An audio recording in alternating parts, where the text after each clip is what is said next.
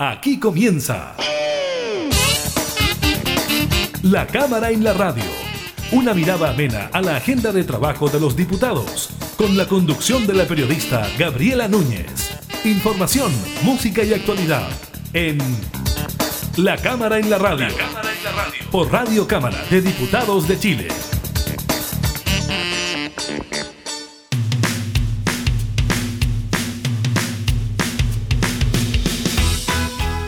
¿Cómo están? Bienvenidas y bienvenidos a un nuevo programa de la Cámara en la Radio. Estaremos junto a ustedes, como siempre, compartiendo información legislativa, entregándoles datos de actualidad y conversando también eh, con nuestras y nuestros parlamentarios. En esta oportunidad estaremos en una entrevista con la diputada Claudia Mix de Comunes.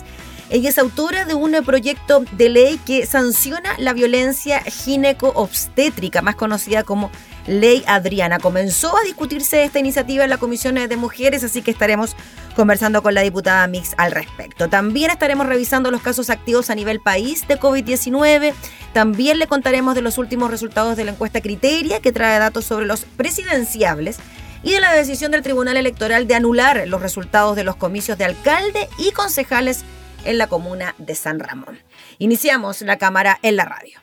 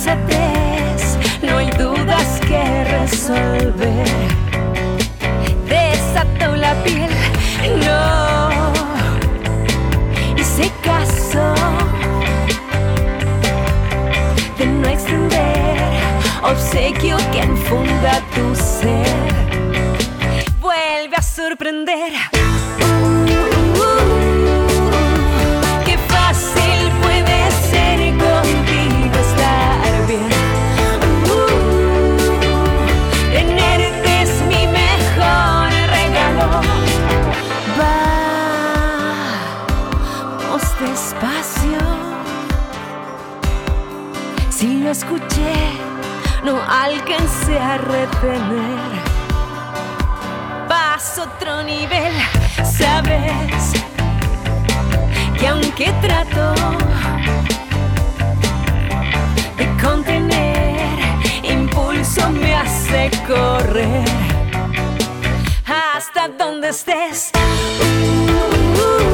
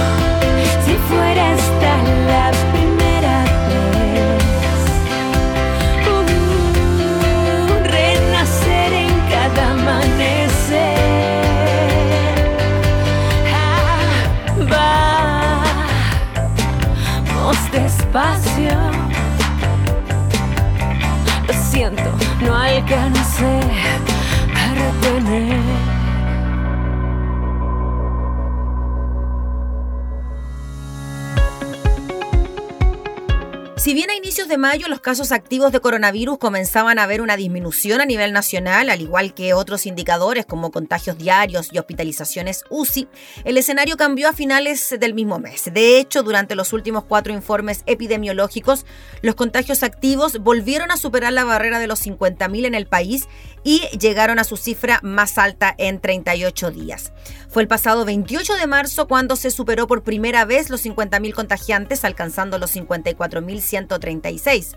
Casi tres semanas después, Chile registró su actual récord de casos activos de estos reportes diarios, 61.060. Sin embargo, a inicios de mayo, las personas que podían contagiar el COVID-19 habían logrado descender a 49.431 y el índice se mantuvo por debajo de ese límite por cinco informes consecutivos, esto hasta el reporte del pasado 21 de mayo. Durante esta semana, el Ministerio de Salud publicó el 125 reporte epidemiológico que consideró datos hasta el 30 de mayo y dio cuenta de 57.263 contagios activos probables y confirmados en el país. Se trata del mayor número desde el documento del pasado 23 de abril, cuando este indicador llegó a 58.349. Además, este es el cuarto epidemiológico en que Aysén lidera en tasa de casos activos, es decir, en número de contagiantes por cada 100.000 habitantes. Por otra parte, el reporte también advirtió que se mantiene una crítica situación en la región metropolitana. Ya la semana pasada la capital volvía a tener más de 25.000 casos activos, Ahora este indicador ascendió a 25.712, siendo la mayor cifra no solo de todo el 2021, sino que también desde el epidemiológico del 28 de junio pasado. A esto se suma que de las seis comunas del país con más de mil contagios activos, cinco de ellas son de la región metropolitana, Puente Alto, Maipú, Santiago, La Florida y Peñalolén. Sobre el millar de contagiantes también está Los Ángeles, en la región del Biobío, por último, el reporte también informó que actualmente 319 municipios tienen una tasa de casos activos por cada 100.000 habitantes superior a 100, lo que representa el 92,2% del total de comunas en el país. En ese sentido, es preocupante el escenario de Coquimbo, la región metropolitana, Maule y Los Ríos. Las cuatro regiones tienen a todos sus municipios por sobre dicho límite.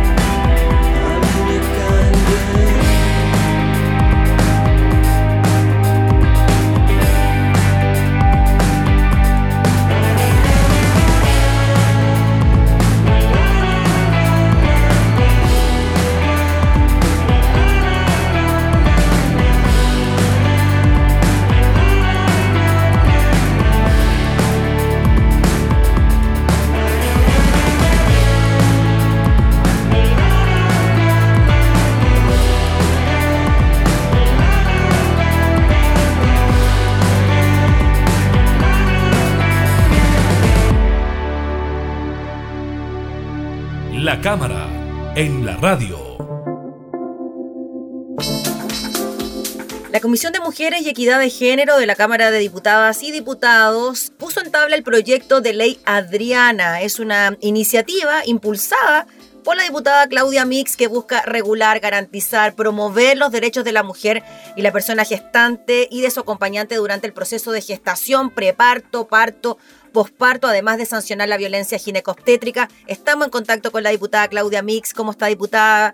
Muchas gracias por recibirnos. Gracias a ustedes, de verdad, por la entrevista. Sí, nos interesa mucho este tema, diputada, porque es algo que ocurre y que ocurre más de lo que quisiéramos, ¿no? Tanto en el sector público como privado, donde no se respetan, diputada, los derechos de la madre, del que está por nacer o incluso del padre al momento en que se está por dar a luz, un momento tan importante para esa familia y que lamentablemente a veces se ve empañado por prácticas poco saludables, por decirlo de alguna manera. Exactamente, mira, sí, nosotros ayer de verdad estábamos muy emocionadas, yo no pude contener incluso la emoción al término de la presentación del proyecto de mujeres y equidad de género, porque esperamos casi mil días para que este proyecto pudiera ver la luz.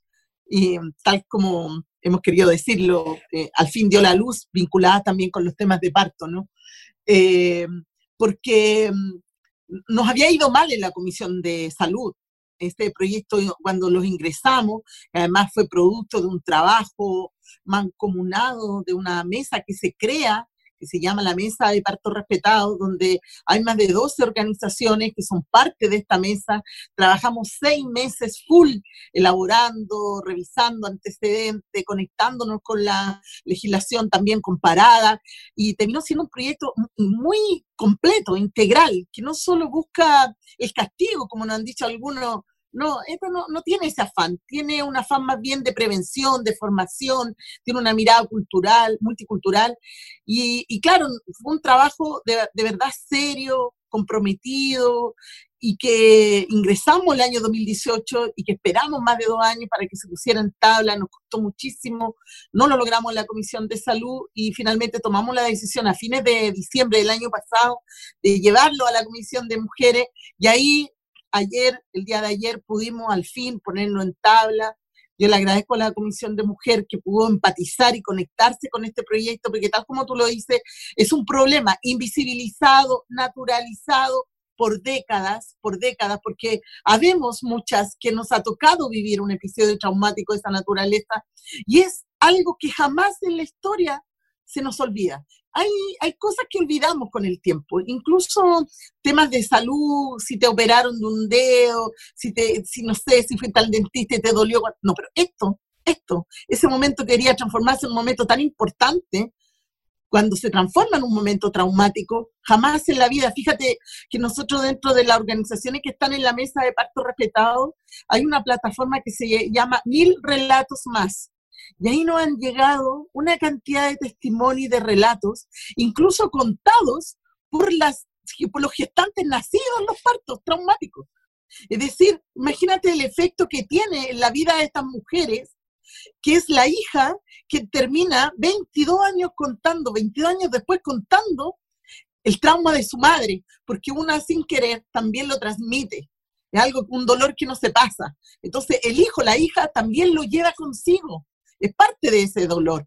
Entonces, cuando tú te llegan esa historia, esos relatos, y otros obviamente más traumáticos que no hemos tenido la posibilidad eh, que los futuros gestantes lo puedan contar, porque lisa y llanamente mueren en el proceso de parto, como precisamente la Trinidad, que es la hija de Adriana Palacio, que es la para nosotras la motivadora de este proyecto, por lo menos en el año 2018, cuando conocimos su caso, un caso de, la comuna de Pozo Almonte, la región de Tarapacá, donde mm, eh, finalmente Adriana eh, va a dar a luz de la Trinidad. Tenemos una foto bien impactante donde ella la tiene tomada en las manos, una mano chiquitita de recién nacido, toda morada, ¿no? Es la única foto que tiene de su hija, de un recuerdo doloroso para ella, y ha pasado cuatro años y todavía no tiene justicia, nadie responde por ese hecho. Entonces no puede ser que sigan pasando estas situaciones y que además eh, hoy día la ley no solo no tiene contemplada la violencia ginecobstétrica como, un, como para penalizarla o castigarla, sino que, por supuesto, mucho menos el derecho a tener un parto respetado dentro de los derechos sexuales de la. Diputada Claudia, a mí cómo no empatizar, emocionarse cuando usted habla de estos relatos y tantos que uno conoce, ¿no? De las mamás de uno, de amigas, uno misma quizás también puede haber sufrido en parte eso. Y cuando conocemos el caso de Adriana Palacio y su hija Trinidad, claro, ahí llegamos al límite, ¿no? Porque finalmente Trinidad nació sin vida. Pero cuando hablamos de violencia ginecobstétrica, diputada, ¿de qué estamos hablando? Para que todos los que nos están viendo y escuchando entiendan. ¿De qué tipo de escenarios, por ejemplo, estamos hablando de que una mujer o una familia es víctima de este tipo de prácticas? Mira, en muchos, de hecho, por eso nosotros ampliamos más violencia obstétrica solamente.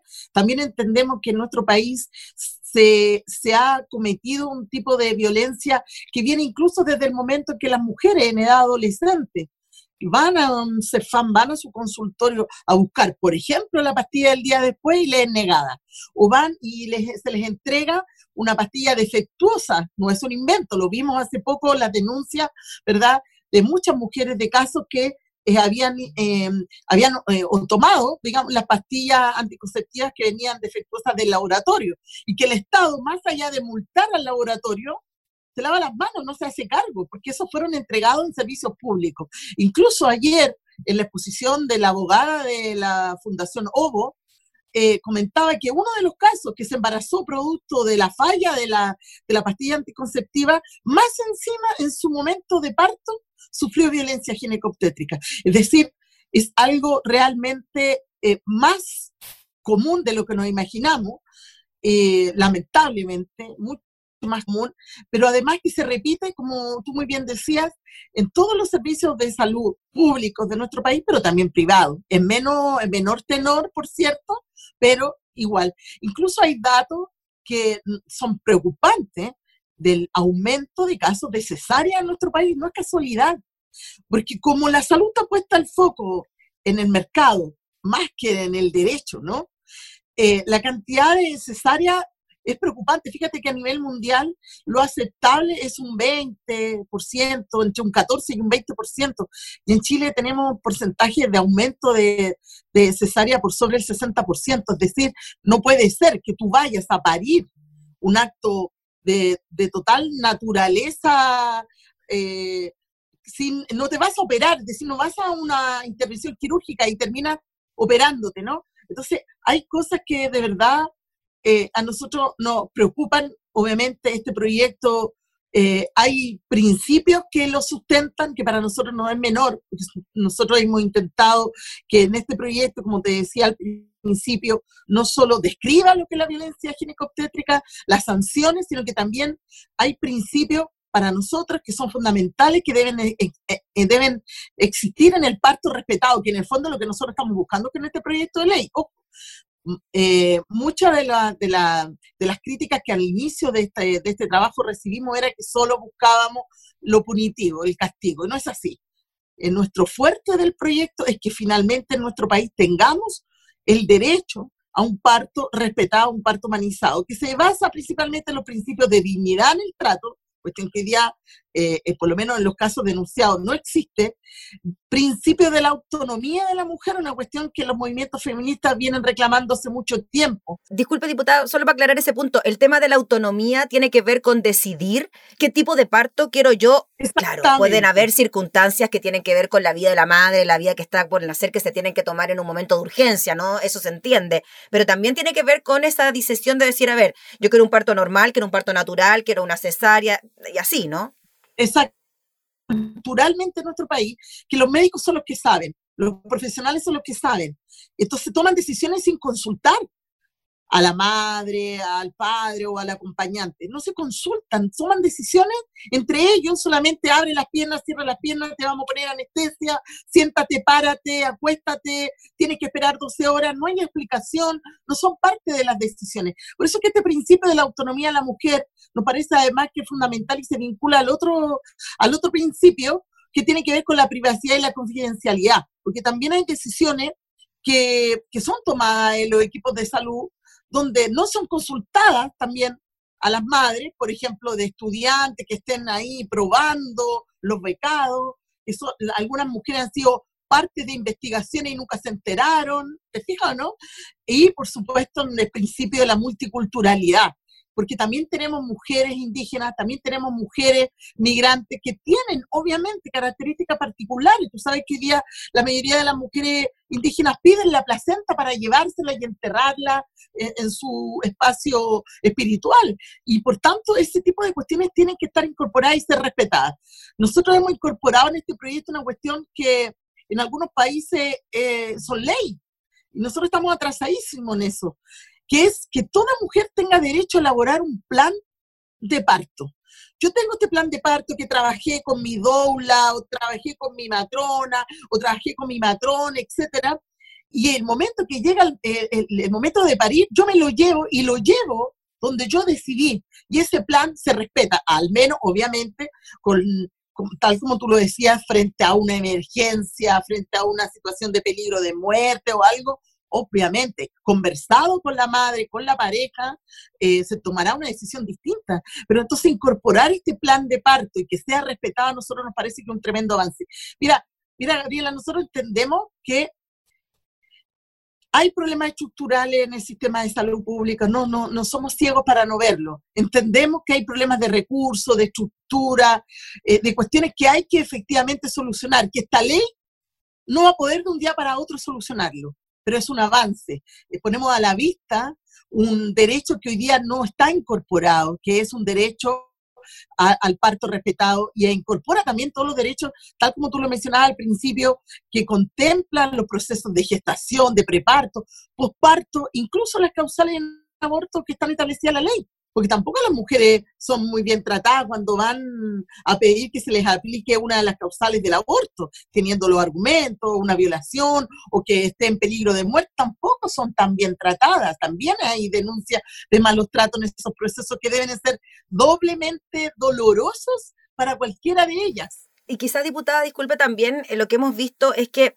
en el sector eh, privado las condiciones han ido mejorando, claro, hay un tema de recursos también, pero se ve como de alguna manera u otra lo que se intenta es generar, por ejemplo, un mayor apego entre el recién nacido y la mamá al momento de parir, ya sea por parto natural, ya sea por una cesárea, generar algún tipo de vínculo que tenga que ver también con la lactancia, que tenga que ver con el padre que esté presente en esas circunstancias.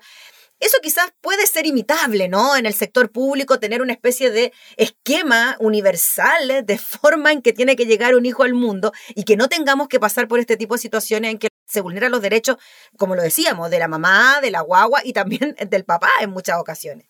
Exactamente, mira, hay, hay algunos ejemplos, hay esfuerzo en algunos hospitales, pero chocan con temas estructurales, por eso nosotros hemos también hecho un llamado a los profesionales de salud, sobre todo aquellos que están dentro del pabellón en los procesos de parto, que esto no es un proyecto en contra de ellos, es con ellos, incluso considerando que en vez de que el sistema los obligue a atender 20 partos diarios, puedan atender 10. Eso significa aumentar el número de profesionales para estar pendientes de ese proceso de parto y no de 10, 20 al mismo tiempo. ¿Te fijas? No, obviamente, nosotros entendemos y comprendemos que hay problemas estructurales, pero por eso es que tenemos que avanzar, avanzar todos juntos en mejorar no solo las condiciones de los profesionales, las condiciones físicas, estructurales, biológicas, sino que también, por supuesto, las del paciente.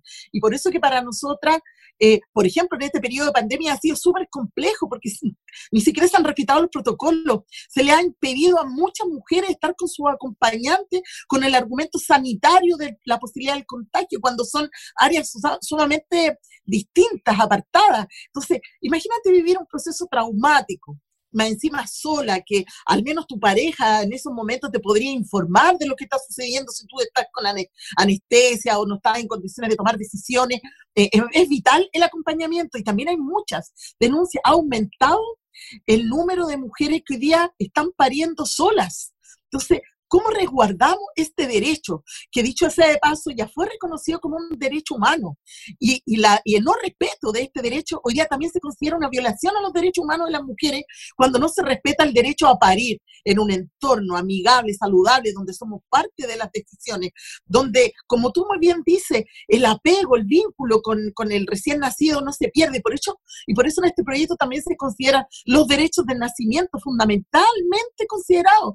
Eh, eh consideramos los derechos en relación a todos estos procesos de la mujer, porque nosotros hemos insistido en que este proyecto no solo puede mirar el momento del parto, todo lo que ocurre antes, todo lo que ocurre después es fundamental para la vida, no solo de esa mujer, como te comentaba, este caso de 22 años después, la, la recién nacida de ese momento cuenta lo traumante que ha sido para ella como familia, tener ese recuerdo que se pasa de generación en generación, ¿no? Y que existe el temor eterno de volver a tener un hijo, dudan de tenerlo, ya no lo voy a tener en el hospital público, me voy a ir a una privada pensando que va a ser eh, sumamente distinto y a veces es igualmente traumático, porque los profesionales que atienden en los hospitales públicos son los mismos que atienden en los sectores privados. Yo me, me refiero a los profesionales. Nosotros en la mesa de parto respetado ah, están en forma bien activa trabajando las profesionales eh, eh, del nacimiento, decimos nosotras, porque han estado por mucho tiempo luchando por los derechos del nacimiento, no solo de la madre, sino que también del recién nacido,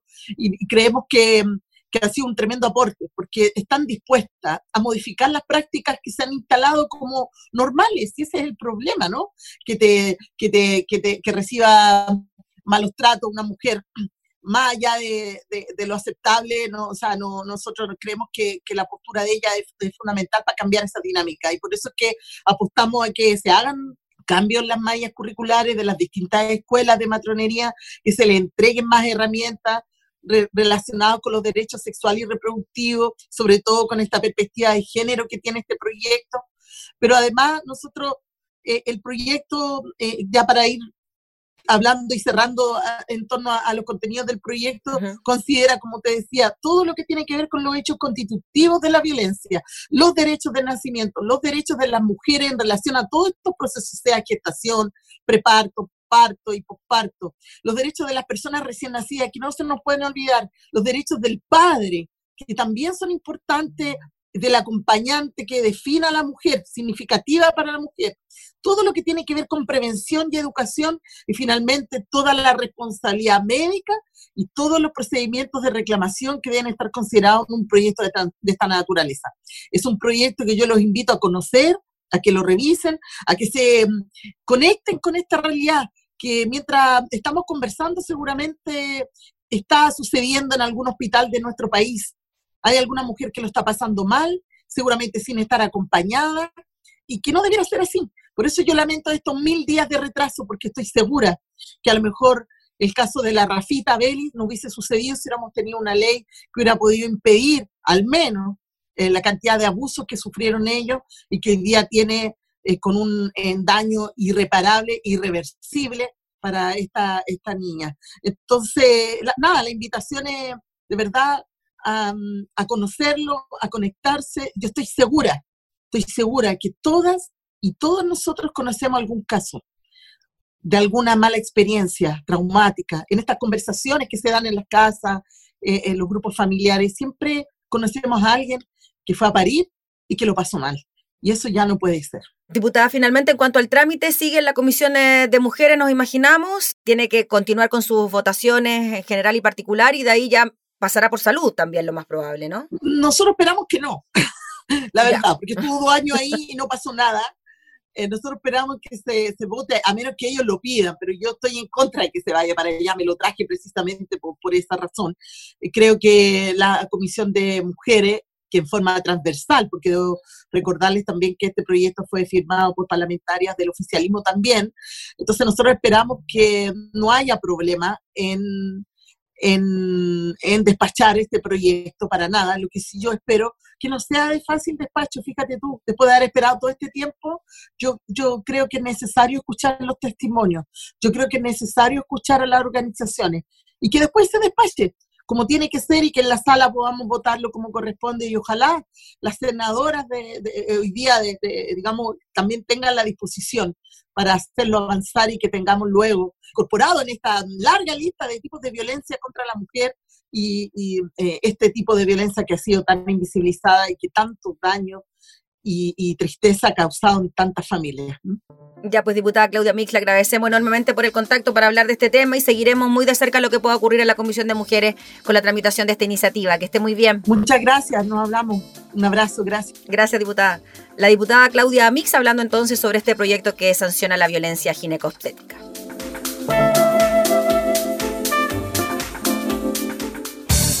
Información parlamentaria, entrevistas, música y actualidad. Todo esto y mucho más en La Cámara en la Radio. La Cámara en la Radio. Con la conducción de la periodista Gabriela Núñez.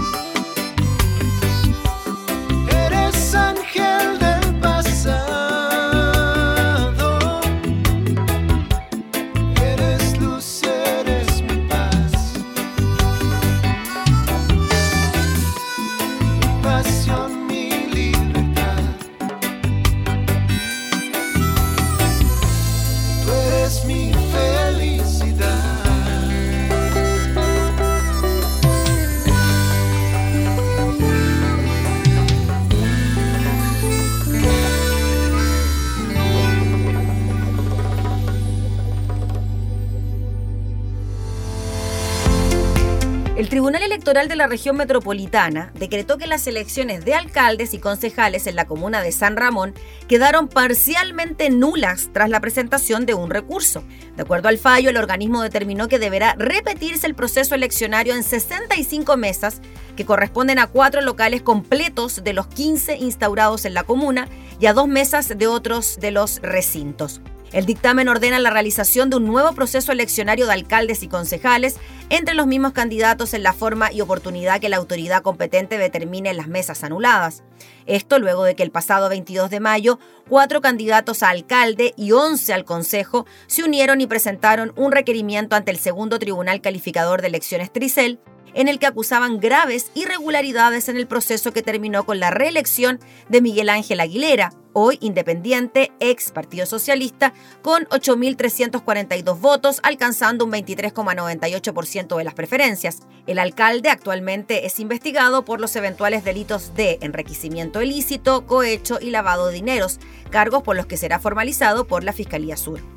El problema, según los denunciantes, es que en 16 recintos educacionales que sirvieron de centros de votación los días 15 y 16 de mayo, habrían ocurrido una serie de vicios que afectaron la constitución del cuerpo electoral, como por ejemplo urnas que no habrían contado con sellos y el uso masivo e irregular del voto asistido a personas que no calificaban para ello, siendo auxiliados al momento de sufragar por personas vinculadas al alcalde Aguilera. También, según los acusadores, hubo cortes del suministro eléctrico en locales de votación al momento del conteo de votos y se habría procedido al cierre de las puertas para impedir el ingreso de apoderados y de la prensa.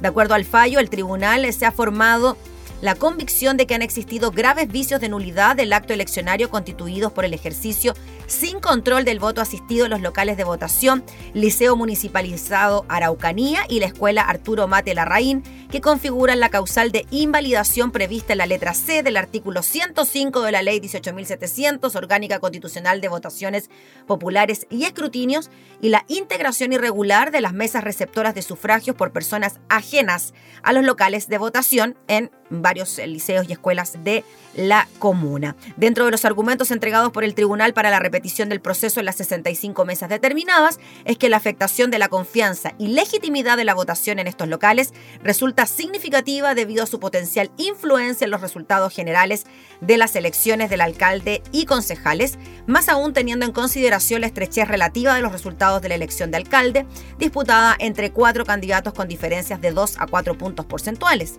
En concreto, la diferencia fue de 2,15 puntos en favor de Aguilera, quien obtuvo el 23,98% de las preferencias, versus el 21,83% de los votos logrado por el candidato de la democracia cristiana, Gustavo Toro, uno de los denunciantes de las irregularidades. De acuerdo a lo establecido por el Tribunal Electoral, la repetición del proceso se deberá realizar en las mesas que están publicadas, por ejemplo, en el diario La Tercera, en las que funcionaron en el Liceo Municipal de Purcuyén, en la Escuela Sendero del Saber, en el Liceo Municipalizado Araucanía, en la Escuela Arturo Mate Larraín y en la Escuela Villa La Cultura.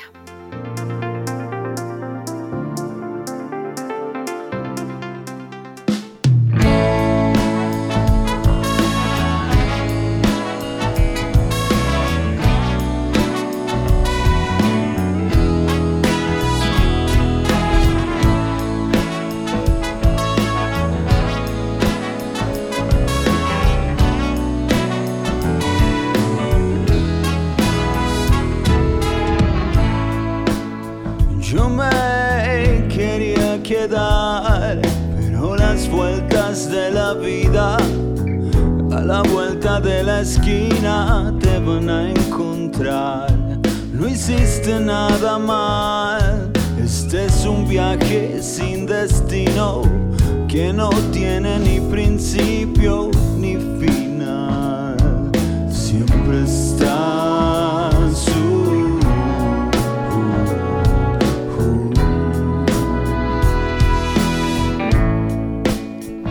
Lo aprenderé a llevar si no hubiera sucedido.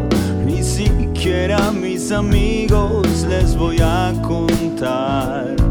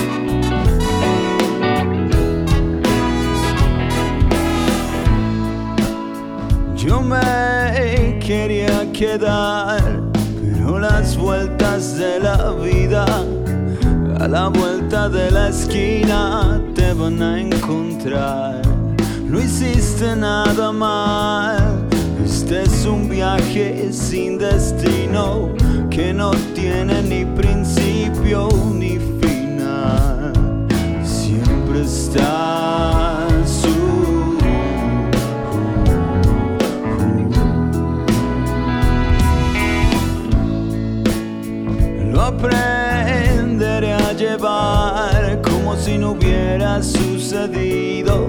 Ni siquiera mis amigos les voy a contar que siempre estás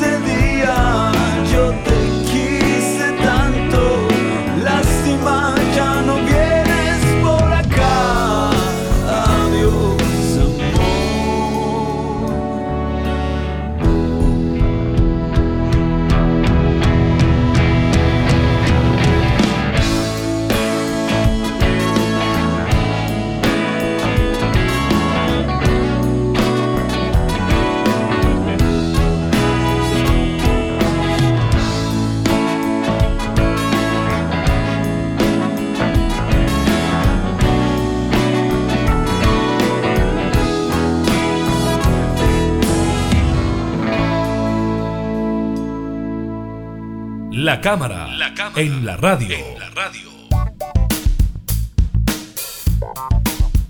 Vamos con información eh, política, pero esta vez relacionada con los presidenciables. La encuesta Criteria Research dio a conocer este jueves sus resultados de mayo, mes marcado principalmente por las elecciones y también por el avance del proceso de vacunación contra el COVID-19. Y el sondeo muestra importantes cambios en la carrera presidencial. Uno de ellos es la fuerte caída que sufrió la diputada Pamela Giles, quien pasó del primer al octavo lugar de las preferencias tras bajar del 15 al 4% de respaldo. Producto de esto, los alcaldes Daniel Jaue y Joaquín Lavín volvieron a disputarse el liderato de los abanderados a la moneda con un 16 y un 14% respectivamente, en una tendencia que se ha venido repitiendo en varias encuestas. Ambos jefes comunales subieron en tres puntos su aprobación en comparación con el estudio anterior. De todas formas, el nombre que registró mayor alza en su apoyo fue la presidenta del Senado, Yasna Proboste, de la democracia cristiana, quien subió al tercer lugar tras pasar de un 3 a un 9% de las preferencias, esto pese a que por ahora ha descartado su opción de competir por el sillón presidencial. En el cuarto puesto se ubica el precandidato independiente por Chile Vamos, Sebastián Sitzel, quien llegó al 8% de los respaldos luego de subir tres puntos en relación al reporte previo. Más atrás se encuentra el líder del Partido Republicano, José Antonio Caz, con un 6% de apoyo, seguido por la alcaldesa de Providencia, Evelyn Matei, quien ya descartó su candidatura presidencial. Mientras que el listado lo cierran el precandidato del Frente Amplio, Gabriel Boric, con un 4%, y el ex abanderado independiente Franco Parisi, con un 2%, el representante de RN, Mario Desbordes, con un 2%, y la candidata que representa, entre otros, al Partido Socialista, Paula Narváez, también con un 2%. Por otro lado, la encuesta Criteria revela que durante el último mes la aprobación hacia la gestión del presidente Sebastián Piñera subió 3 puntos porcentuales, llegando al 14%. Por el contrario, el sondeo señala que la desaprobación hacia el mandatario cayó en 5 puntos y quedó en un 78%. Algo similar ocurre con la gestión del gobierno. Según el estudio, la aprobación hacia el trabajo del Ejecutivo subió de un 11 a un 15%, mientras que su rechazo anotó una baja del 83 al 79%.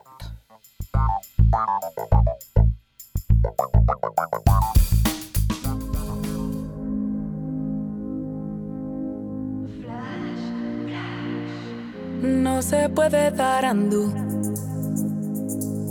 ni volver a la simpleza que me quite la tristeza. No hay nadie como tú. compartiéndome canciones, pero son más los errores que ilusiones. Ah, ah, ¿cómo salgo?